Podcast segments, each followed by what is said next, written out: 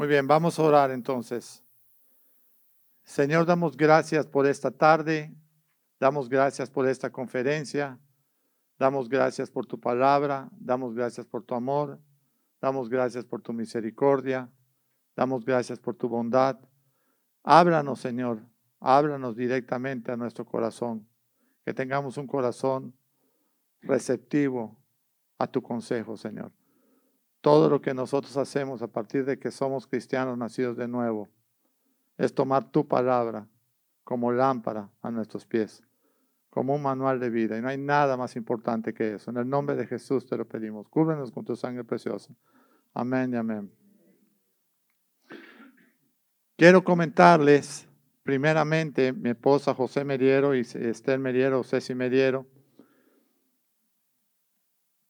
cuando nosotros, cuando yo me convertí, y hubo con, mi esposa nueve meses después, por un consejo del pastor Molina, nuestro bishop, un, consejo de restauración. Yo pensé, este señor se está burlando de mí. Era un joven el, pastor Molina, tenía 27 años.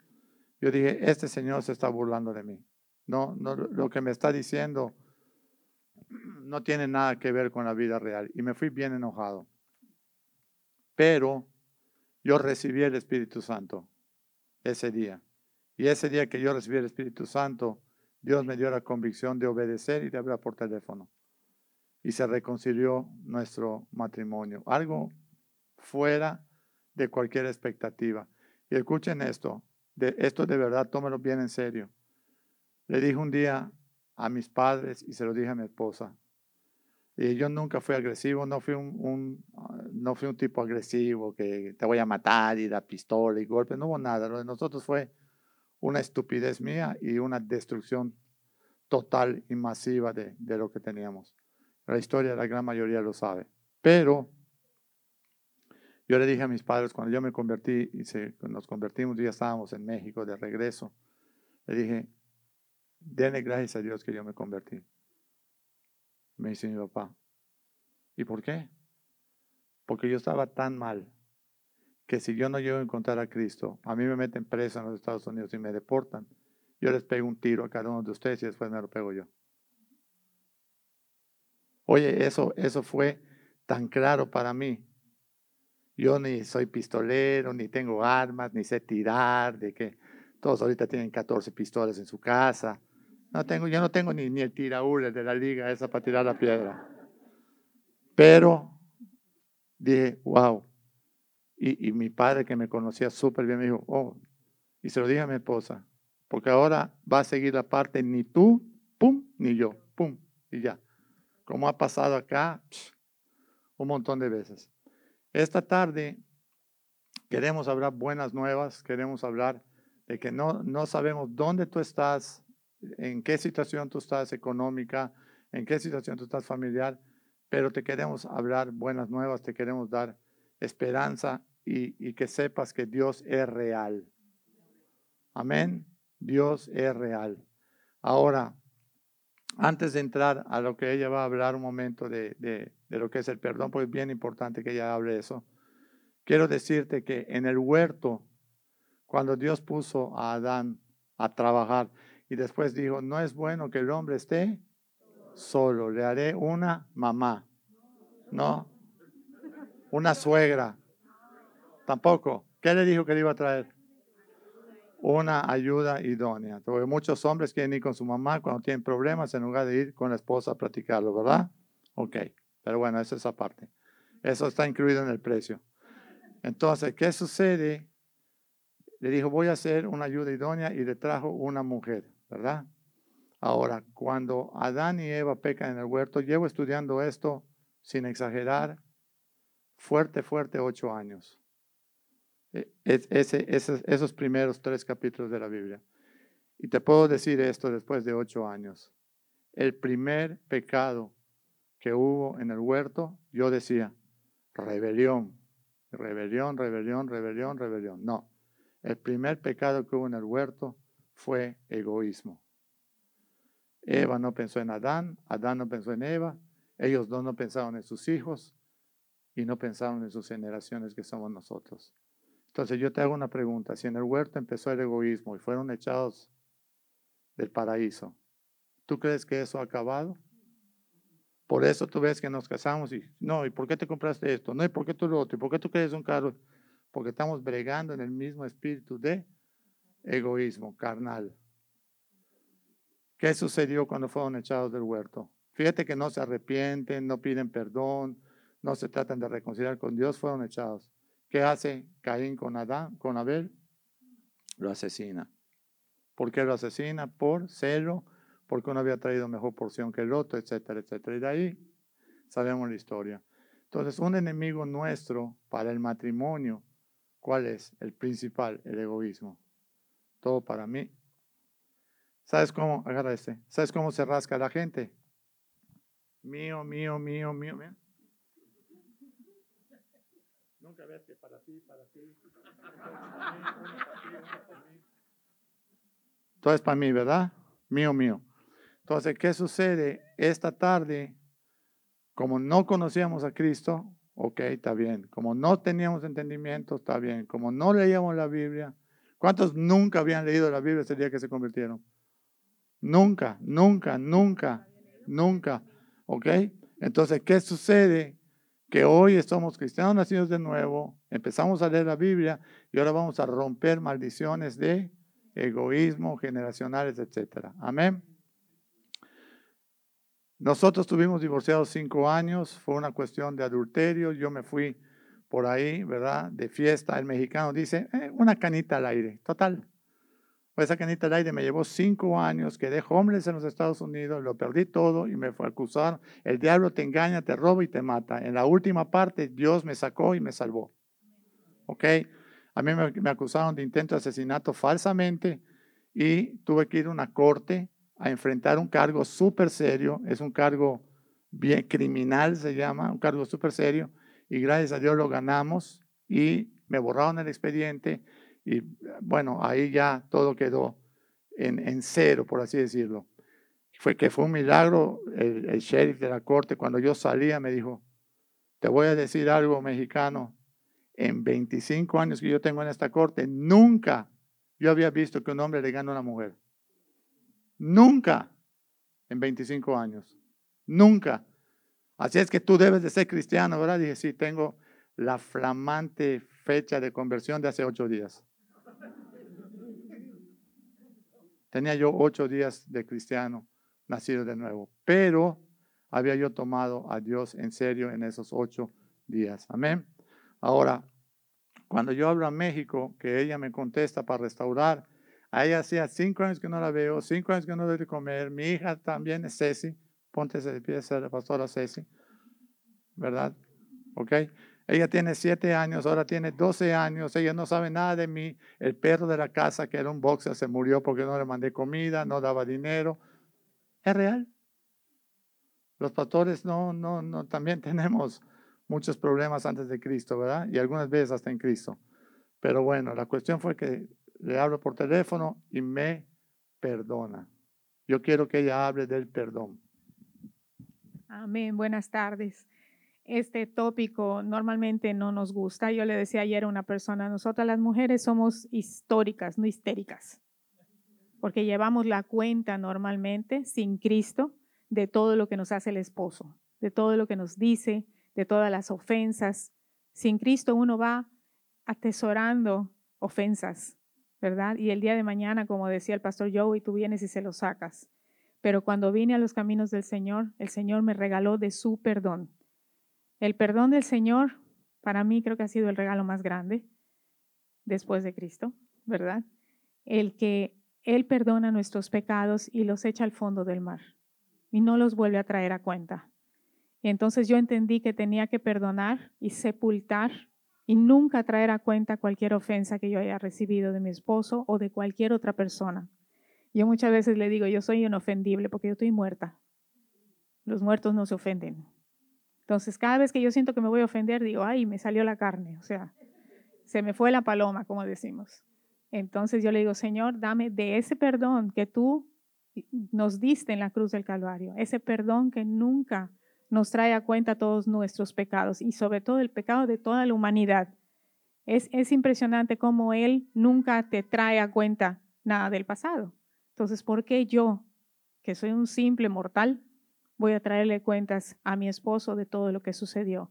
Cuando que sabemos que no es Él, sino es el, las maldiciones generacionales que venimos arrastrando todas las familias de la tierra por Adán y Eva, ¿verdad? Que venimos siendo pecadores no porque pecamos, sino por nuestra constitución pecadora por Adán y Eva.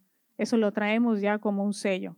Pues solo por Cristo nosotros somos eh, ya nuevas criaturas y ya no tenemos esa naturaleza pecaminosa. Entonces es bien importante que nosotros entendamos que cada vez que tu esposo te haga una mala cara o te diga una pesadez, tú ores por tu esposo. Ores para que el Señor se le revele y tenga el corazón de Cristo y no vuelvas a traer nada a cuenta, porque tú te vas a llenar de amargura, vas a, vas a tener raíces de amargura y vas a contaminar a los que están alrededor tuyo. Pero somos muy afectas a, pero lo que tú me hiciste, entonces quiere decir que estamos vivos, no estamos muertos en Cristo. Ahora tenemos que rendirnos y decirle, Señor, eso que Él me hizo, perdónalo, como dice Jesús. No sabe lo que hace, porque está dándole pie al enemigo de ser un instrumento de Él. Entonces, Señor, agárralo de nuevo y hazlo conforme a tu corazón. Yo no puedo hacer nada, pero tú sí lo puedes hacer, por amor a ti, ¿verdad? Entonces, el, el perdón para mí es una clave en lo que es el matrimonio. Lo que nosotros pasamos mucha gente venía y me decía, pero ¿cómo es posible que tú lo hayas perdonado? Y le dije, no fui yo, fue Jesús en mí. Si tú le das la cabida a Jesucristo en tu corazón, Él es el que va a perdonar, no tú. Cristo en ti va a dar ese perdón. Cristo en ti va a, eh, a borrar cualquier ofensa. Todos los días nosotros pasamos situaciones, ya tenemos 40 años de casados hoy, incluyendo los cinco de paréntesis, ¿verdad? Yo así le llamo un paréntesis. Y fue una enseñanza muy dura, muy difícil, donde tristemente la familia no ayudaba porque no me daban buenos consejos, porque no tenían a Cristo. No los culpo, los entiendo, pero yo participaba de eso y cada vez que venían me decían, pero tú hazle, tú dile, tú, yo no les sabía contestar diciéndole, no es mi esposo, es el enemigo que está en mi esposo. Entonces, cuando él viene a los caminos del Señor, Literalmente el día que Él me pide perdón, Dios pone en mi corazón perdonarlo y nunca traerle nada del pasado. Porque Jesús no lo hace. ¿Quién soy yo para hacerlo? Amén.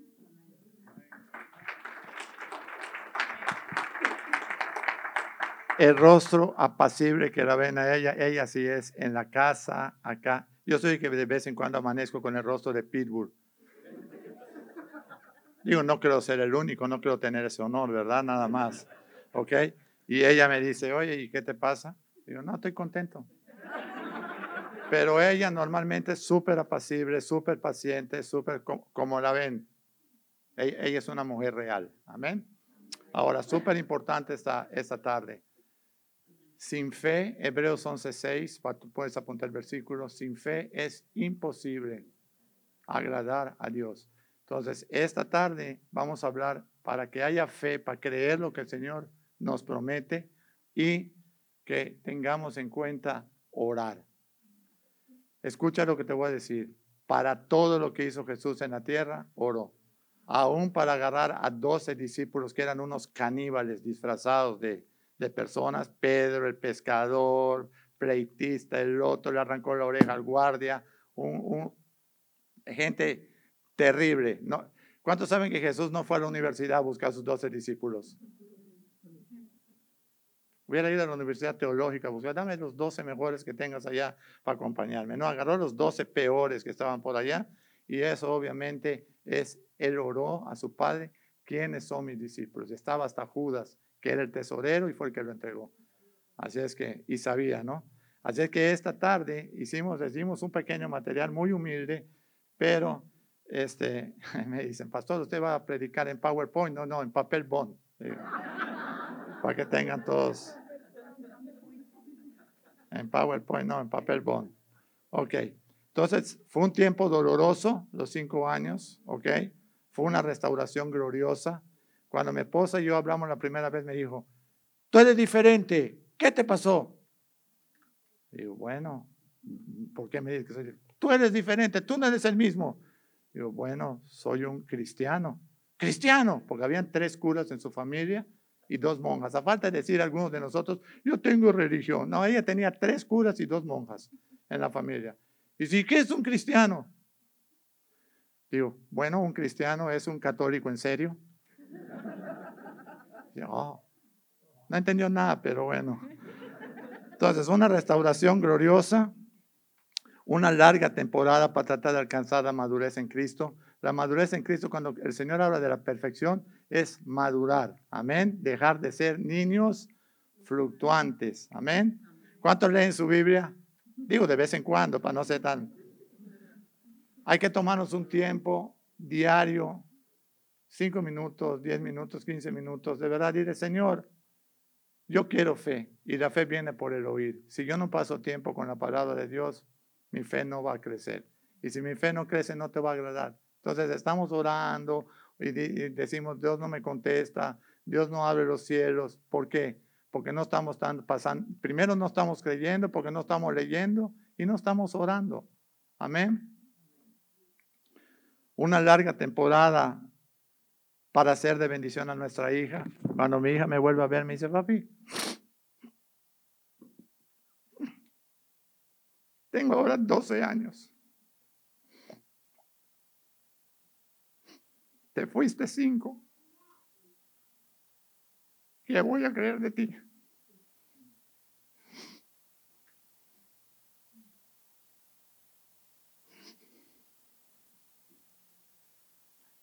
Lo que tú me dices es como que me abres en calzoncillos. ¿Qué me estás hablando?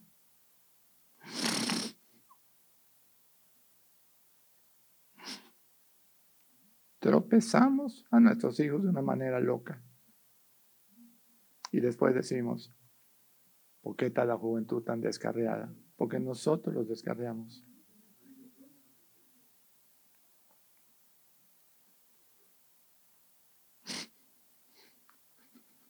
Nosotros les pisoteamos los sueños. Masacramos su espíritu. Y después ellos se divorcian. Ellos se divorcian. Y nuestras generaciones perdidas.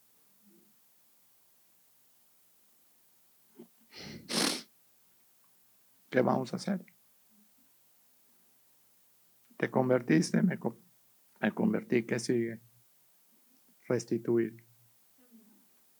¿Qué es restituir? Yo me fui a la definición de restituir. Devolver todo lo que tomaste con engaño y con ventaja. Te gastaste la universidad de tus hijos, lo que derrochaste con mujeres, en juego, en alcohol. ¿Y ahora qué toca? Soy cristiano, amén, gloria a Dios, aleluya, vamos a la iglesia. Hay que restituir. Y lo que le hablas a tus hijos ni lo creen. No lo creen. Porque hacemos un daño terrible en ese tiempo. Siempre lo digo y siempre lo voy a decir. Esta muchacha de vez tiene 57 años. Y yo sé que no luce de 57 años. Y cuando tenía 21 que la dejé, o 26, 26. ¿Qué argumento tenía yo? Mi maldad. Endemonié. Oh, pastor, usted, pero los mexicanos cuando se drogan, pero yo no me drogaba. No, pero el mexicano cuando se emborracha, pero yo no me emborrachaba. No, pero el mexicano cuando cuando fumo marihuana, no, yo nomás, la única hierba que conocí fue el cilantro. ¿Qué más? Y no me lo fumaba, lo comía yo en la comida con, con pico de gallo. Entonces, ¿qué le pasó? Estaba yo súper mal. Súper, súper, súper mal. Y les hago todo este recuento porque quizá muchos dicen, yo no tengo esperanza. Sí tienes esperanza. Yo también voy a tomar media hora. No, no es. Los milagros de Dios Siempre están dispuestos a cada uno de nosotros en el punto 2 de acá. Siempre están dispuestos. Lo que pasa que no sabemos reconocer la mano de Dios sobre nosotros.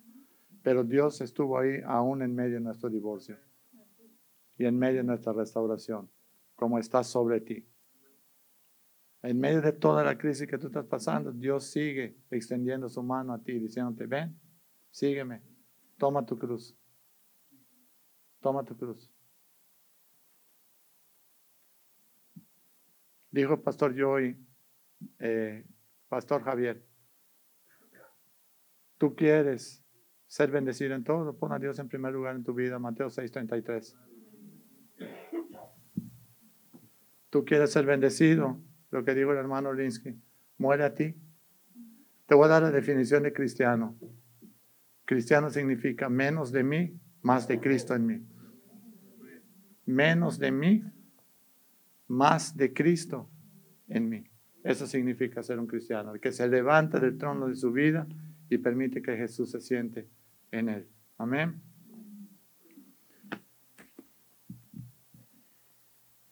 ¿Qué punto? Oración.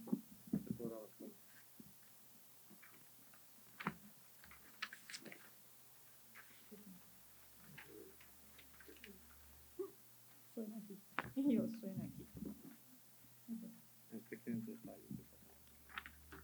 Una de las cosas que nosotros, porque este taller se llama que seguimos nosotros en luna de miel, ¿no?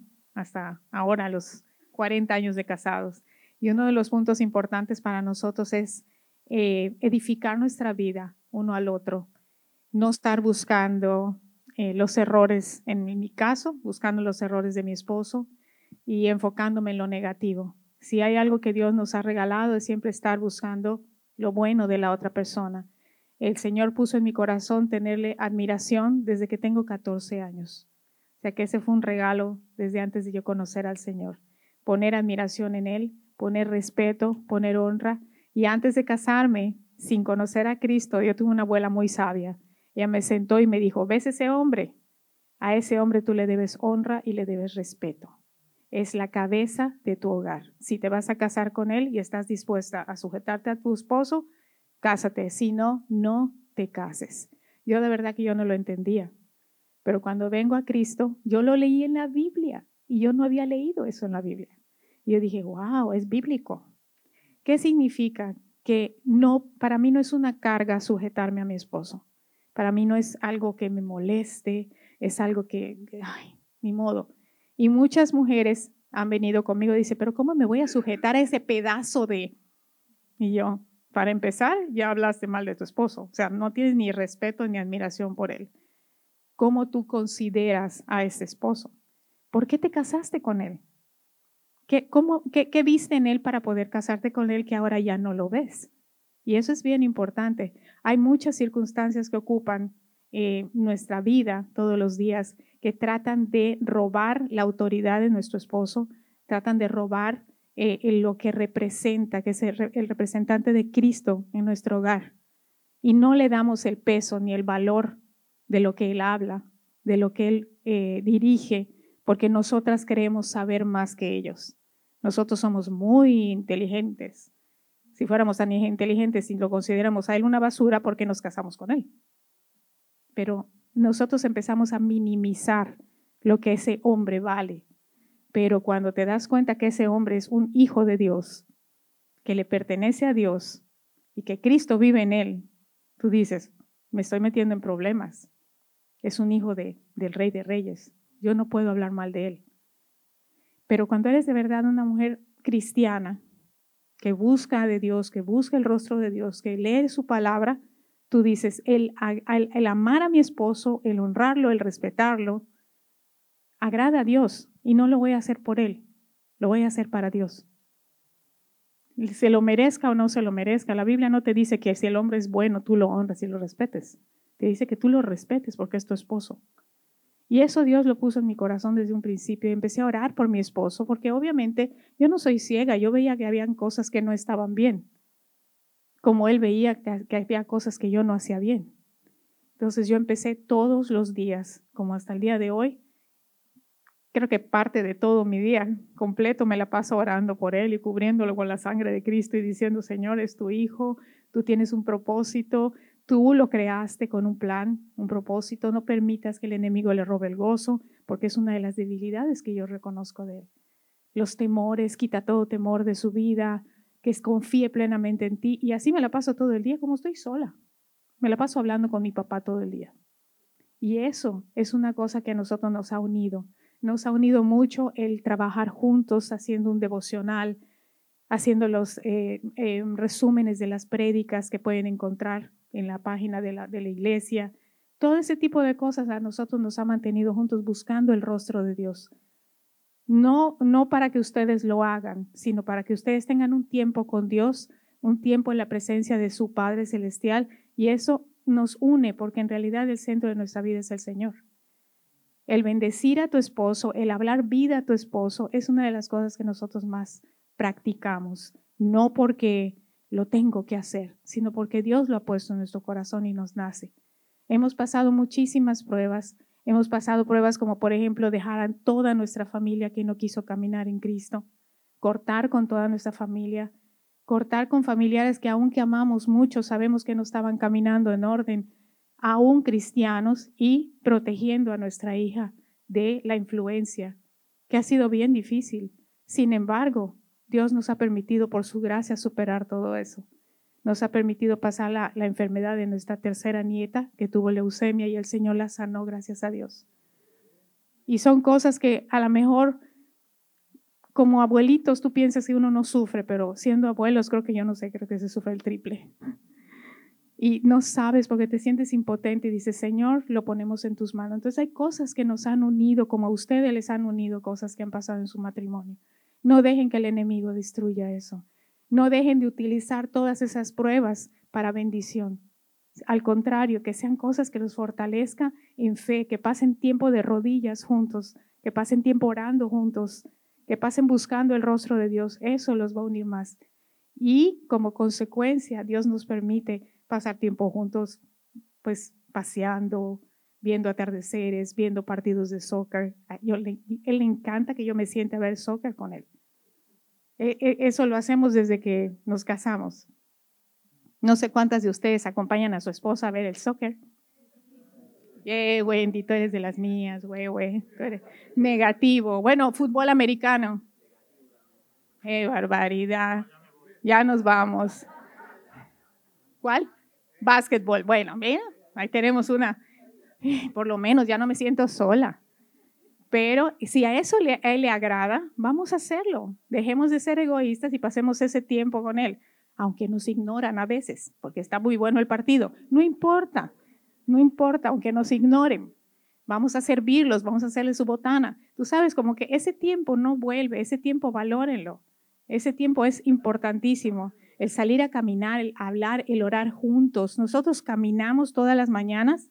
Dios nos ha regalado esa oportunidad y oramos juntos. Oramos por toda la iglesia. Son tres millas. O sea que imagínense cuánto oramos. Tres millas todos los días orando por ustedes. Entonces, ¿por qué? Porque Dios ha puesto en nuestro corazón pelear por cada matrimonio también. Como fuimos un desastre como matrimonio, nosotros queremos que no hayan más desastres, que el diablo no se salga con la suya, que esté vencido. Entonces peleamos todos los días orando por ustedes. Amén. ¿Cuánto vale esta foto? ¿En cómo lo queremos valorar? ¿En dólares, en euros? ¿En cuánto, cuánto? ¿Qué valor le damos? no tiene precio. Eso no iba a existir. No iba a existir, obvio. Y quizá muchos no lo sepan, pero cuando nosotros regresamos y nos juntamos otra vez, yo vi a Ceci con dos bebés y en un carrito doble. Y dije, Señor, no, no, no, que no se vaya el sueño. ¿Quién es el esposo? ¿Quién es el afortunado? Y se corrió la visión y era José Palma. Pero Ceci tenía 12 años y José tenía como 40. No, no tantos. Tenía 17, ¿5 le llevas? 17 años. Y estaba yo y el pastor yo. Y dice yo, y oye, digo, ese creo que José Palma va a ser mi yerno. Y dice Palma, yerno. ¿Y qué es yerno? Y dice yo, mira, yo no sé mucho, pero creo que es el que se casa con la hija. Dice, ¿cómo? Pero si es una niña. Mira, la niña. Qué tremendo, ¿verdad? Dios quiere abrir los cielos a tu vida. Amén. Vamos a leerlo rápidamente. En la última hoja que ustedes tienen, esposos, amen a sus esposas, así como Cristo amó a la iglesia y se entregó a sí mismo por ella. Efesios 5:25. Así también los esposos deben amar a sus esposas como a su propio cuerpo. El que ama a su esposa se ama a sí mismo. Amén. Escucha esto, y esto es súper serio. Yo no quiero comprarme nada que yo no le pueda comprar a ella. Yo no quiero tener mejor carro que ella. Ella siempre, ya en Cristo, el mejor carro. La mejor ropa. El que no sabe el número de zapatos de su esposa es un tonto.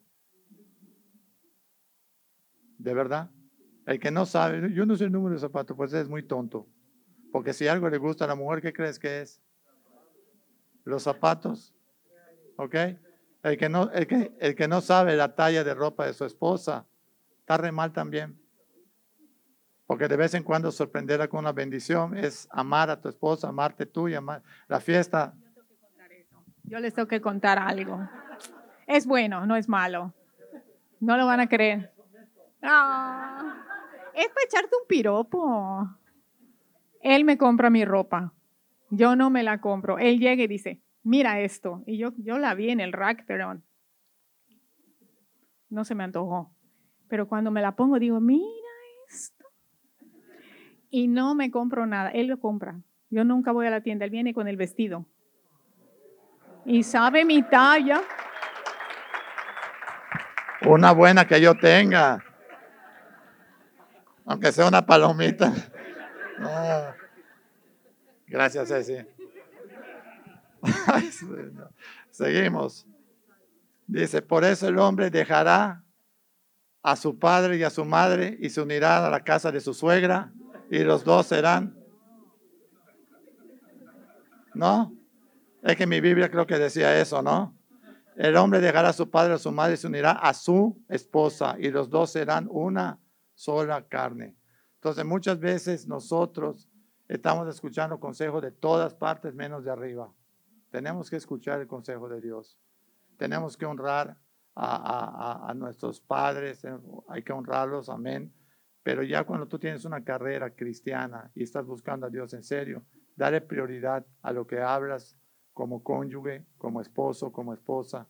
Den una prioridad, saquen la Biblia, oren, vayan a casa de sus familiares, hablen con ellos, digan, mira, nosotros hemos extendido toda la paciencia y toda la misericordia, pero yo no puedo seguir a las fiestas donde están tomando y todo, porque es espiritual.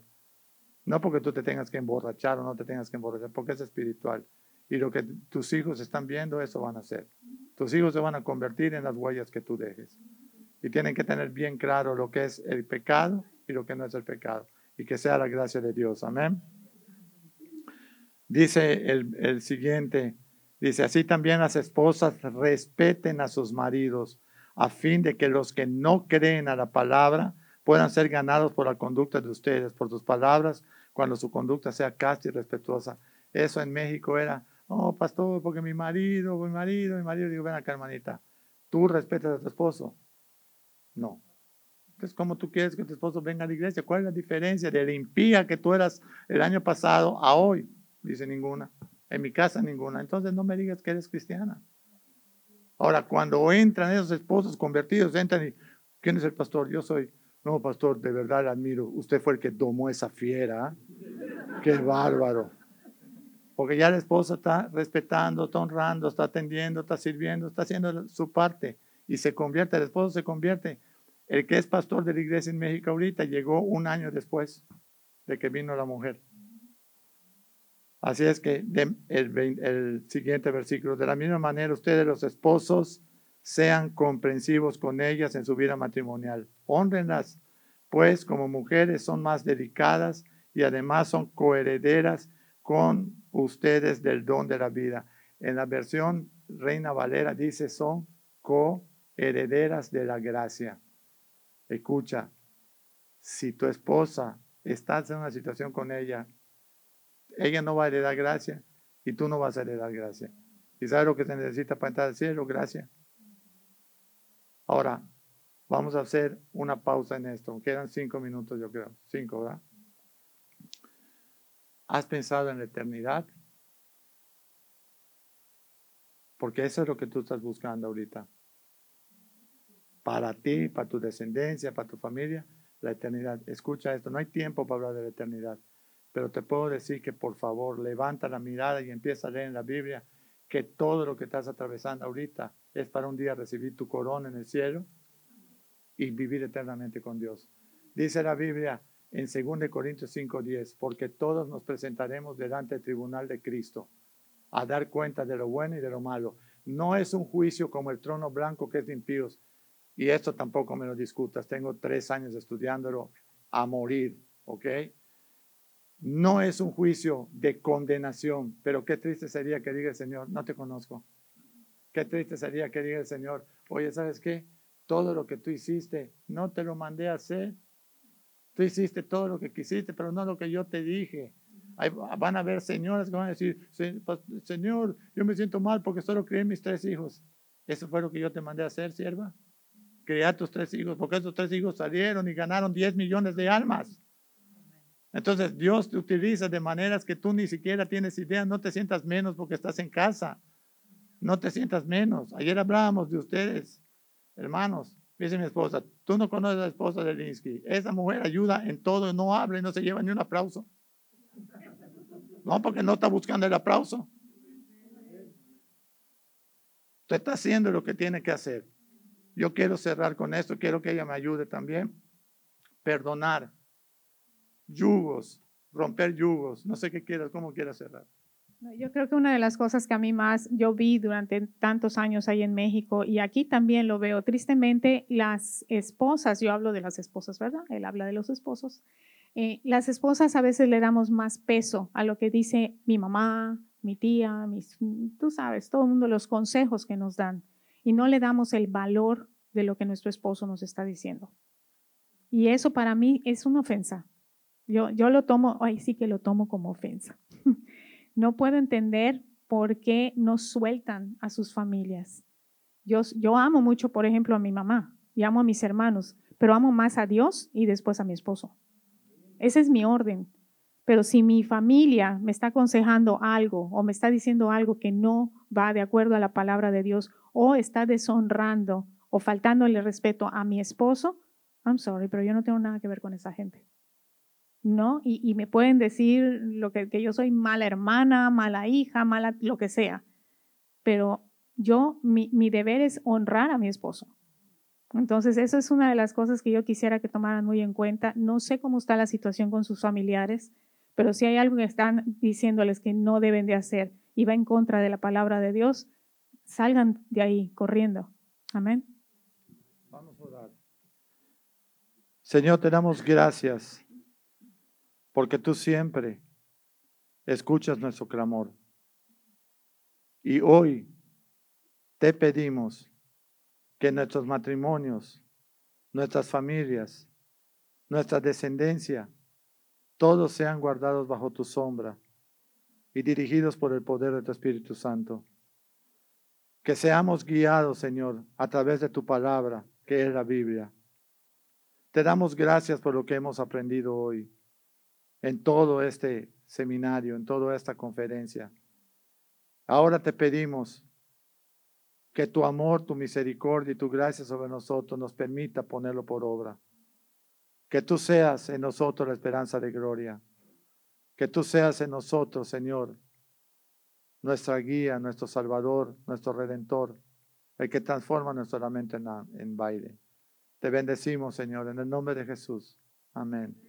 La gran mayoría de ustedes recibe todos los días el devocional. Es gratuito, se lo estamos mandando hagan una cosita, recompártanlo. Porque ustedes no saben si alguien que se va a suicidar le llega y le cambia su vida. Amén. Les amamos, Dios les bendiga.